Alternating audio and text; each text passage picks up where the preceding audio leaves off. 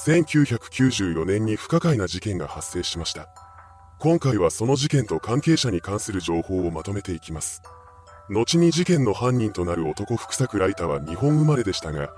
アメリカに留学してカリフォルニア州立大学に通っていた時期がありました。この期間に福作は留学生のグループと共に闇の輸入ビジネスに手を染めています。その裏ビジネスの内容は防弾仕様になっているロールスロイスという高級車のドアの中に拳銃を隠して日本に密輸するというものです。そうして国内に持ち込んだ拳銃は暴力団関係者に販売していました。その裏稼業を続ける中で福作は銃刀法違反により逮捕されます。そうして前科がついた後も彼が密輸ビジネスをやめることはありませんでした。その結果、福作は銃の不法所持で計4回も逮捕されたそうです。ここでようやく彼は密輸ビジネスから足を洗っています。ただ、それはあくまでも密輸ビジネスから手を引いただけであり、裏社会そのものから離れたわけではありませんでした。以降の福作は暴力団関係者を介してつながった在日北朝鮮人の K という人物が経営する金融会社で働くようになります。その仕事の関係で彼は日本とハワイを頻繁に行き来するようになりました。そんな福作と同じく後に事件の被害者となる当時56歳の女性、藤田十和子さんもハワイで暮らしていたそうです。藤田さんは11歳の頃に藤田琴留という名前で占い師をしていました。彼女に興味を持ったマスコミが天才少女占い師や千里眼少女などといったキャッチコピーで宣伝を繰り返します。その結果、藤田さんは一躍時の人になりました。その後は占い師として活躍しています。彼女の人気は凄まじく、当時の顧客には岸信介元首相や福田武雄元首相、実業家の松下幸之助さんや国際工業グループ創業者の長野健二さんなどといった各界の大物も含まれていました。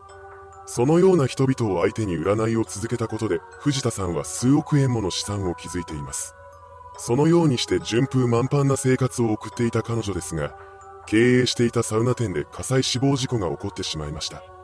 ここで業務上失火と業務上過失致死の罪に問われた藤田さんに懲役10ヶ月執行猶予3年の有罪判決が言い渡されます。この件で世間から激しい批判を浴び、人気が急落した彼女は日本を出ることにします。そうして移住した先がハワイでした。ハワイ移住後の藤田さんは養子として引き取った藤田五郎さんと一緒に暮らしていたそうです。そうした生活の中で彼女ら親子は福作と知り合いました。福作と五郎さんにはスキューバダイビングという共通の趣味があったため、すぐに仲を深めています。しかし、その関係がずっと続くことはありませんでした。1994年に藤田さん親子が殺害される事件が起こったからです。そしてこの事件の容疑者として逮捕されたのは福作でした。福作自身は事件への関与は認めているものの、殺害の実行犯ではないとして冤罪を主張しています。そこからこの件が単なる殺人事件ではなく、様々な思惑が渦巻く闇の深い事案である可能性が浮かび上がってくることになるのです。まずは福作が起こしたとされる殺人事件の詳しい内容を時系列に沿って見ていきましょう。1994年2月23日午前9時27分、福作が藤田さんの養子である五郎さんと一緒に自宅マンションへと入っていきます。そんな彼らの姿をマンションエレベーターに設置された防犯カメラが捉えていました。それから3時間半後の午後12時55分、福作が一人でエレベーターに乗り、マンションの外に出ていきます。そこからさらに2時間後の午後3時頃、日系銀行であるセントラルパシフィック銀行の会長のもとに藤田さんから電話がかかってきました。この通話の中で彼女は、現金で2万ドルを至急自宅に持ってきてほしいと伝えています。話を聞いた会長が理由を尋ねると、藤田さんは怯えた様子で、命に関わることなのです。助けてくださいと訴えました。この言葉を聞いて会長が詳しい話を聞こうとすると電話は一方的に切られてしまいます。この時、会長は電話口の後ろで片言の日本語が飛び交っているのを耳にしたそうです。事件性を疑った彼はすぐに日本領事館に連絡を入れました。状況を聞いた領事は銀行会長と共に藤田さんが住むマンションの様子を伺いに行きます。そうしてマンションに到着した二人は目の前に広がる光景を見て絶句しました。なんと、藤田さんの自宅マンションが燃え上がっていたのです。彼らはその場で消防に通報を入れました。これを受けた消防隊員が現場に駆けつけてきます。そして藤田さん宅へと突入しました。するとクローゼットの中で死亡している藤田さんが見つかったのです。ただ、彼女は火災で死亡したわけではありませんでした消防隊員は藤田さんが何者かに殺害されたということをすぐに理解します彼女の遺体が胸を銃で撃たれている状態で見つかったからです。しかも口には猿ぐつわをかまされていました。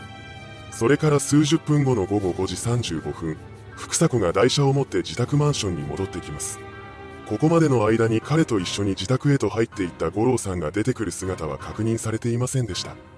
午後9時10分福作が白いシーツで包まれた大きな荷物を台車に乗せて運び出す様子がエレベーターに設置された防犯カメラに記録されています。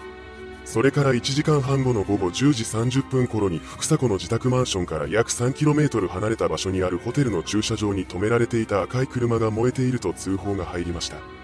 これを受けて現場に急行してきた警察と消防が燃え盛る車の中に人影があることに気がつきます。この人影の正体は福作の自宅マンションに入ったきり姿が確認されていなかった五郎さんで発見時にはすでに死亡していました。彼も養母の藤田さんと同じく胸を銃で撃たれていたそうですまた両手両足を粘着テープで拘束されていましたそんな中遺体発見と同時刻に福作が自宅近くの商店で漂白剤と洗剤を購入していますそして事件翌日となる2月24日彼が自宅に備え付けのソファーをエレベーターに乗せて外へ捨てに行きました。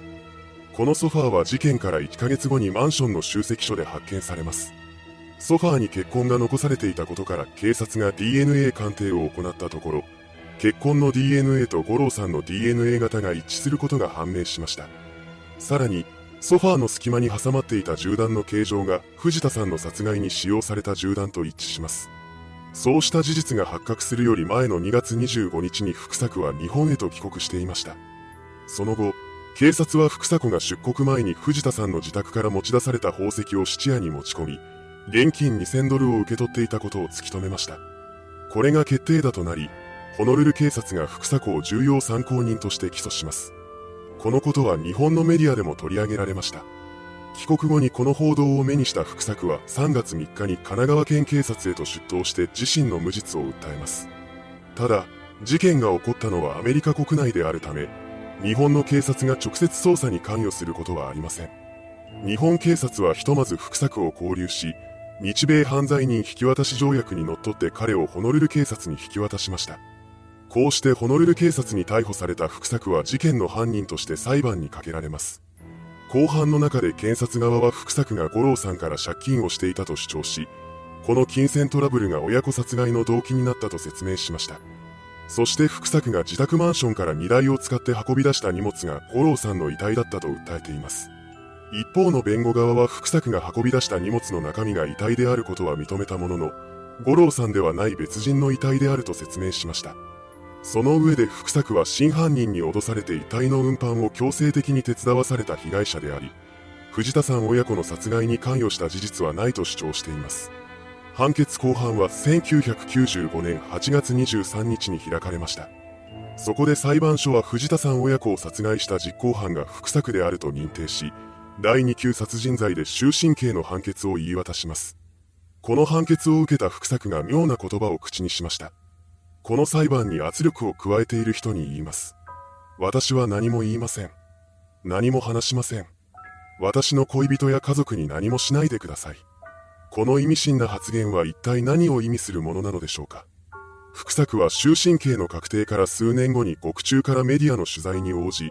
裁判での発言の真意について語り出しました。その話によると事件前に藤田さんは周りの人々から多額の恐喝を受けていたそうです。ここで困り果てた彼女が福作に対して生命保険を担保にして借金をできないかという内容の相談をしてきたのだといいます。これを受けた福作は東京で金融業を営んでいた在日北朝鮮人の K に藤田さんを紹介しました。そこで藤田さんは K から200万ドルを借ります。ただしここで借りた200万ドルは北朝鮮で作られた偽札だったらしく、ある理由からその年の夏以降までは絶対に使用しないという条件が K によって付けられていたそうです。しかし藤田さんの養子である五郎さんが約束の時期より前にこの偽札を使ってしまいました。そのことを聞いた K は福作に偽札の回収を命じます。これを受けた福作は藤田さんのボディーガードを務めていた警察関係者ら4名を連れて偽札の回収に向かいました。その回収先で福作らは偽札のありかを知るであろう3人組と揉め事になります。そこで彼らは3人組を福作の自宅に軟禁し、情報を引き出そうとしました。ですがその最中に何らかの事情でこの3人が死亡してしまいます。これが藤田さん親子殺害事件の2日前の出来事だったそうです。そして福作は2月23日に遺体を運び出すように命じられたため、3人の遺体をシーツに包んで台車に乗せ、マンションの外へと運び出しました。この件はここで終結することなくそれからも続いています。藤田さん親子殺害事件から2ヶ月後、藤田さんに金を貸した金融業者である K も東京の自宅前で何者かに射殺されたのです。福作によると、藤田さんは占い師時代に顧客だった政財界の大物から聞いた重大な秘密を黒い手帳に書き留めていたのだといいます。彼女はその手帳をブラックノートと呼んでいました。そして K から200万ドルを借りる際にこのブラックノートを担保として渡したそうなのです。そのことから福作は一連の事件がブラックノートの存在を危険視した大物によって引き起こされたものだとしています。この話がどこまで本当なのかはわかりませんが、実際に福作の冤罪説を唱える声は日米両国で多く存在するようです。この冤罪説を語る上で最も大きな根拠とされているのは藤田さんの死因と検視結果に不審な点があるということです。藤田さんの死因は射殺と発表されていますが、検視結果では首に絞められた跡が残されていたことが明らかにされています。また、検案書には、藤田さんには暴行で負ったと思われる裂傷など9箇所の傷があり、1人が体を押さえている間にもう1人が猿グツワをかませ射殺される前に暴行を受けた可能性がある、との文章が記されていました。つまり、検視の段階では藤田さんを殺害した犯人が複数人いると見られていたのです。しかし裁判が始まると福作の単独犯だとされました。その他にもいくつかの不審点が見つかっていることから福作の冤罪説を信じる人は未だにいるようです。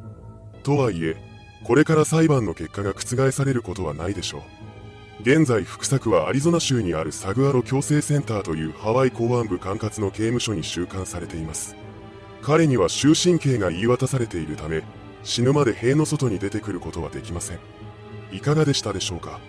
アメリカ合衆国で発生した親子殺人事件。この事件の犯人とされる男は捕まったものの、真相は全く違うところにあるのではないかという声が上がっています。それではご視聴ありがとうございました。